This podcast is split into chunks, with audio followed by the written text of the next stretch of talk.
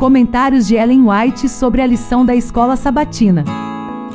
E chegamos, enfim, ao nosso último estudo da lição de número 4, que tem como tema Como Deus nos resgata. Lembrando que neste trimestre estamos estudando o livro de Efésios. No nosso estudo adicional de hoje, temos o primeiro texto lá de Testemunhos para Ministros e Obreiros Evangélicos das páginas 516 a 520. O tema A Vida Vitoriosa. E o texto diz o seguinte: Prezada amiga, o Senhor me deu uma mensagem para vós, e não somente para vós, mas também para outras almas fiéis perturbadas pelas dúvidas e temores concernentes à sua aceitação pelo Senhor Jesus Cristo. Sua palavra para vós é: Não temas, porque eu te remi, chamei-te pelo teu nome, tu és meu. Desejais agradar ao Senhor e o podeis fazer crendo em suas promessas. Ele espera levar-nos para um porto de misericordiosa experiência e vos ordena: Aquietai-vos e sabei que eu sou Deus. Tendes tido um tempo de inquietação, mas Jesus vos diz: Vinde a mim e eu vos aliviarei. O gozo de Cristo na alma vale tudo. Então se alegram, porque têm o privilégio de repousar nos braços do eterno amor. Afastai vossa desconfiança de vosso Pai Celestial. Em vez de falardes em vossas dúvidas, rompei com elas na força de Jesus. Deixai que a luz brilhe em vossa alma, fazendo com que vossa voz exprima confiança e crédito em Deus. Sei que bem perto está o Senhor para vos dar a vitória, e vos digo: ajudai-vos Fortalecei-vos, saí, afastai-vos da escura masmorra da incredulidade. Dúvidas vos assediarão a mente, porque Satanás se esforça por vos conservar cativa de seu cruel poder, mas enfrentai-o na força que Jesus vos deseja dar e vencei a inclinação de exprimir descrença em vosso Salvador.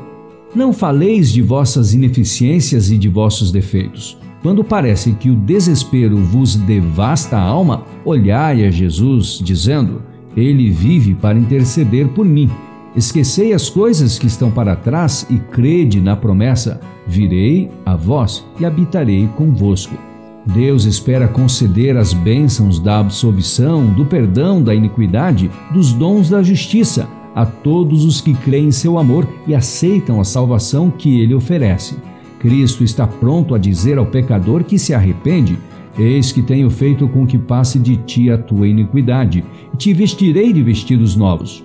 O sangue de Jesus Cristo é o eloquente apelo que fala em favor dos pecadores. Esse sangue purifica de todo o pecado. É vosso privilégio confiar no amor de Jesus para a salvação, da maneira mais ampla, mais segura e mais nobre. Dizer: Ele me ama, Ele me recebe, nele confiarei, pois deu sua vida por mim. Nada dissipa tanta dúvida como entrar em contato com o caráter de Cristo. Ele declara: O que vem a mim, de maneira nenhuma o lançarei fora. Isto é, não há possibilidade de o lançar fora, pois empenhei minha palavra de recebê-lo. Pegai a Cristo por sua palavra e declare em vossos lábios que alcançastes a vitória. É Jesus verdadeiro? O que ele diz é a verdade? Respondei decididamente sim, cada palavra. Então, se houverdes resolvido fazer assim, pela fé reclamai todas as promessas que ele fez e recebei as bênçãos, porque esta aceitação, pela fé, outorga vida à criatura. Podeis crer que Jesus seja verdadeiro para vós, embora vos sintais o mais fraco e indigno de seus filhos. E quando acreditardes, Todas as vossas negras e atormentadoras dúvidas serão lançadas sobre o arco enganador que as originou.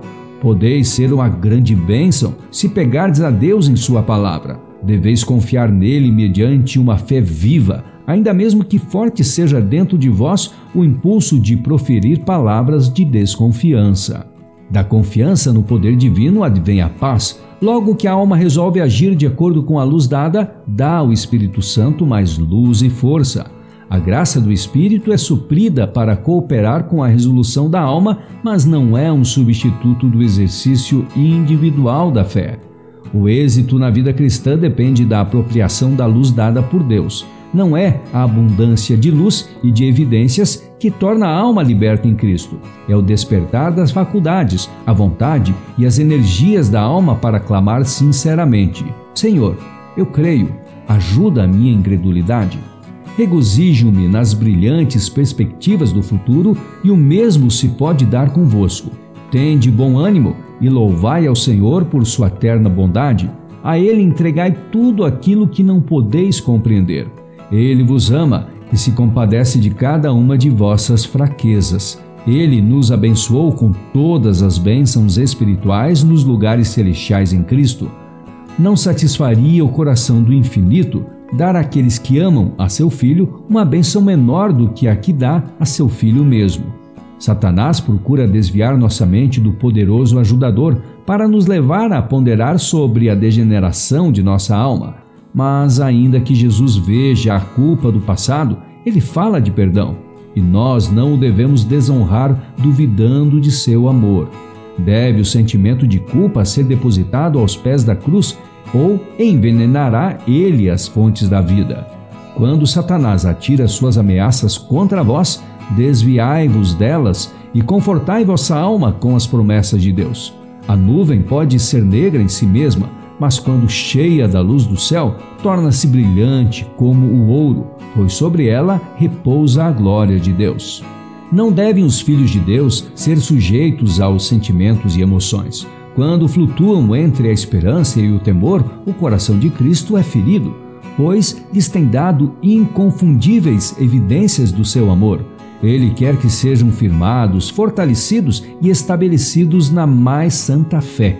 Ele quer que façam a obra que ele lhes deu. Então, seu coração se tornará em suas mãos como harpas sagradas, cada corda das quais despedirá louvores e ações de graças àquele que foi enviado por Deus para tirar os pecados do mundo.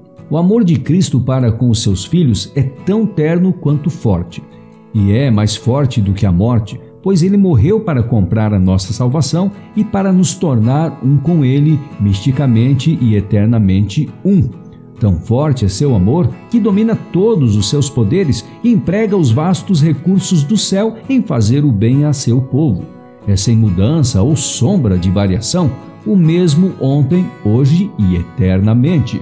Embora o pecado tenha existido por séculos, procurando anular esse amor e obstruindo seu fluxo para a terra, fluirá ele em ricas correntes para aqueles por quem Cristo morreu. Deus ama aos anjos sem pecado, que fazem o seu trabalho e obedecem a todos os seus mandamentos, mas não lhes dá graça. Eles nunca tiveram necessidade dela, pois nunca pecaram. A graça é um atributo revelado para com seres humanos sem mérito. Nós não a procuramos, ela veio em nossa procura.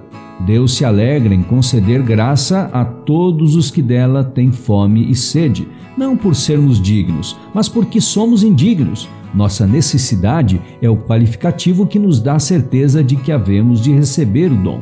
Não deve ser difícil lembrar que o Senhor deseja que desponhais vossas lutas e dificuldades a seus pés e que as deixeis ali. Ide a Ele dizendo: Senhor, meus fardos são pesados demais para eu os levar. Queres tu levá-los em meu lugar? E ele responderá: Eu os tomarei. Com eterna bondade compadecer-me-ei de vós Tomarei os vossos pecados e vos darei a paz. Não mais afugenteis o vosso respeito próprio, pois eu vos comprei pelo preço do meu próprio sangue. Sois meus, vossa vontade enfraquecida eu fortalecerei. Removerei vosso remorso pelo pecado. Eu, eu mesmo sou, declara o Senhor, o que apago as tuas transgressões por amor de mim, e dos teus pecados me não lembro.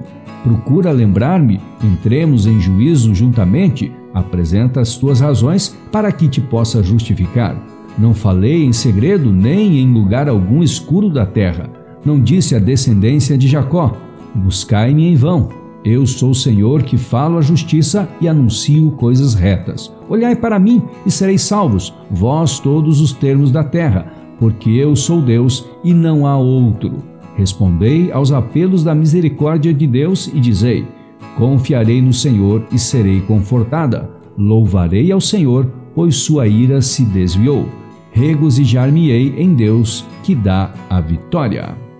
Lemos então o texto indicado em nosso estudo adicional. O segundo texto também foi indicado, porém, ele é extraído justamente desse que lemos inicialmente, ok? Então, desejo a você um bom restante de dia de preparação, desde já um feliz sábado e amanhã iniciaremos o estudo da lição de número 5, que tem o tema Expiação Horizontal, a Cruz e a Igreja.